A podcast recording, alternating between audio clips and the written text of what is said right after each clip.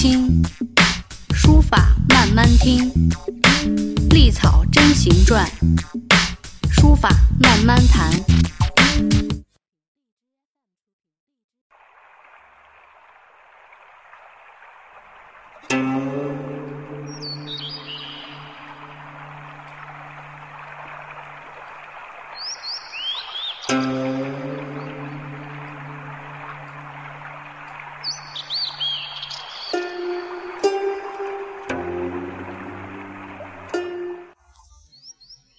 朋友你好，我是主播江南菊。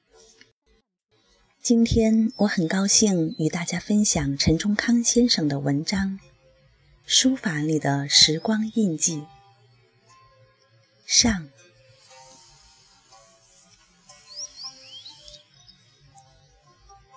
日本人把书法叫做书道，这是在唱高调，是把书法拔高了。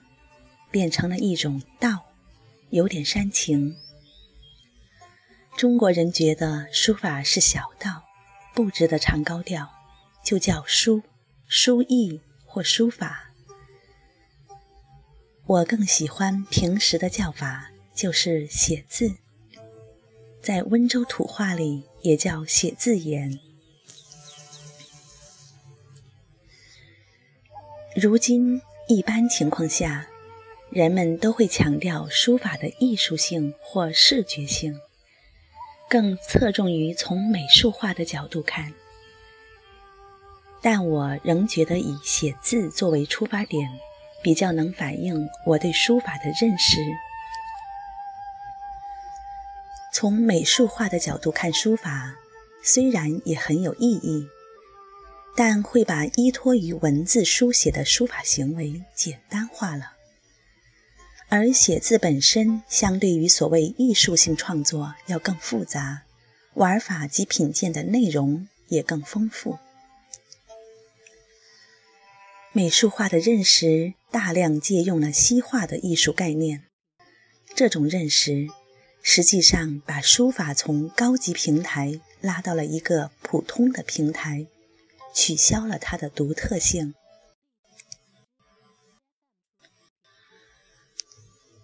而学习书法的起点，我认为应首先从文字本身开始认识它的美，而不是从普通的图形角度。当然，从某种意义上说，汉字的每个个体就已是千变万化且富有生命力的图形。对于文字美的体验需要一个过程。古人学书法的进程是自然发生的，从小孩蒙学开始描红，到一步步把字写好，再到一种艺术性的书写，对文字富有生命力的点画与结构有着深刻的敏感力。这种心理的积累过程对书法家极为重要。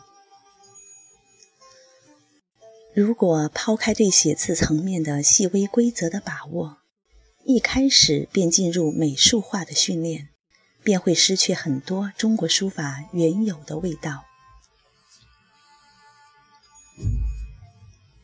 写字这两字就包含了两个重要的内容：一是写，必须是书写，而不是画、涂、抹；二是字。必须是汉字，而不是纯粹的图形。在我看来，点画、偏旁、结体、字法、字象、书体等传统书法的核心概念很重要。这不是一般的点、线、面等概念所能包含的。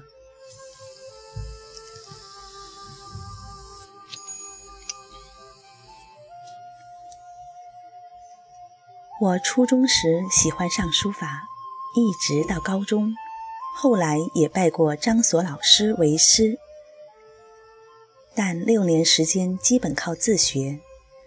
对学习书法有一股子强烈的爱好。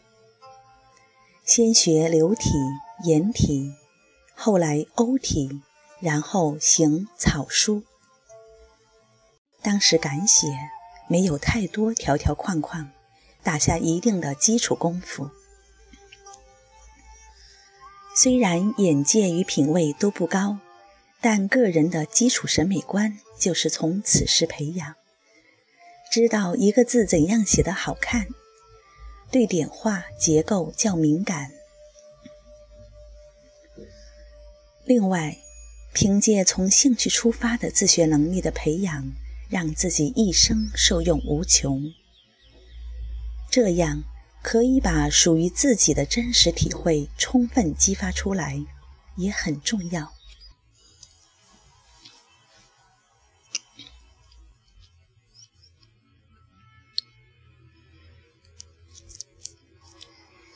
一九八七年高考。我考入浙江美院书法专业。浙美教学较传统，学习经典循序渐进，注重全面的知识结构。入学后先学楷书，魏碑、唐楷都要写，再写篆书和篆刻，以后再写行草书。开始写碑花了很大的功夫。讲究造型变形。后来我转到帖学，以二王为中心，专写宋以前的六七家。通过这几年的学习，使自己的写字习惯得到了改造。与此同时，重要的是基础观念的塑造，对书法的认识进入到文化层次，具有一定的包容性。也接受了不少中西方的艺术观念。四年专业学习成为我人生最重要的阶段，深刻影响将来的发展。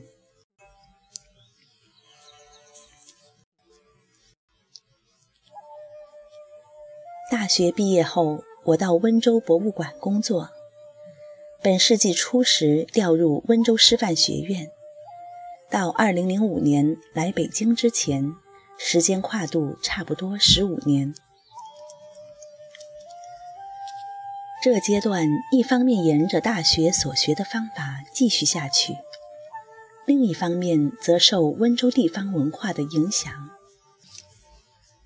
温州书法实力颇强，历史上有个方介堪、马公瑜这些堪称二十世纪的大家，老师一辈如林建丹、张如元等先生。都有很好的学识与艺术造诣，颇能传承老辈文人的做派与艺术观念。温州人写字讲文气，非常正统，书风温文尔雅。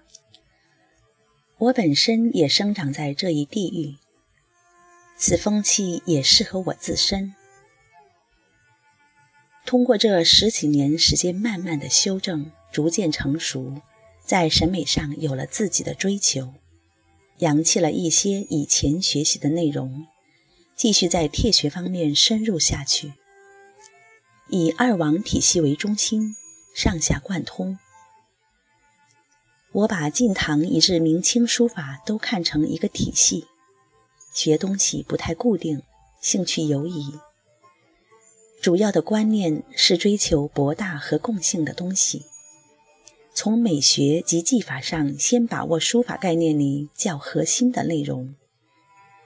至于个性化的追求，比较谨慎，因为觉得很多时候，所谓追求个性，是会使人误入歧途的。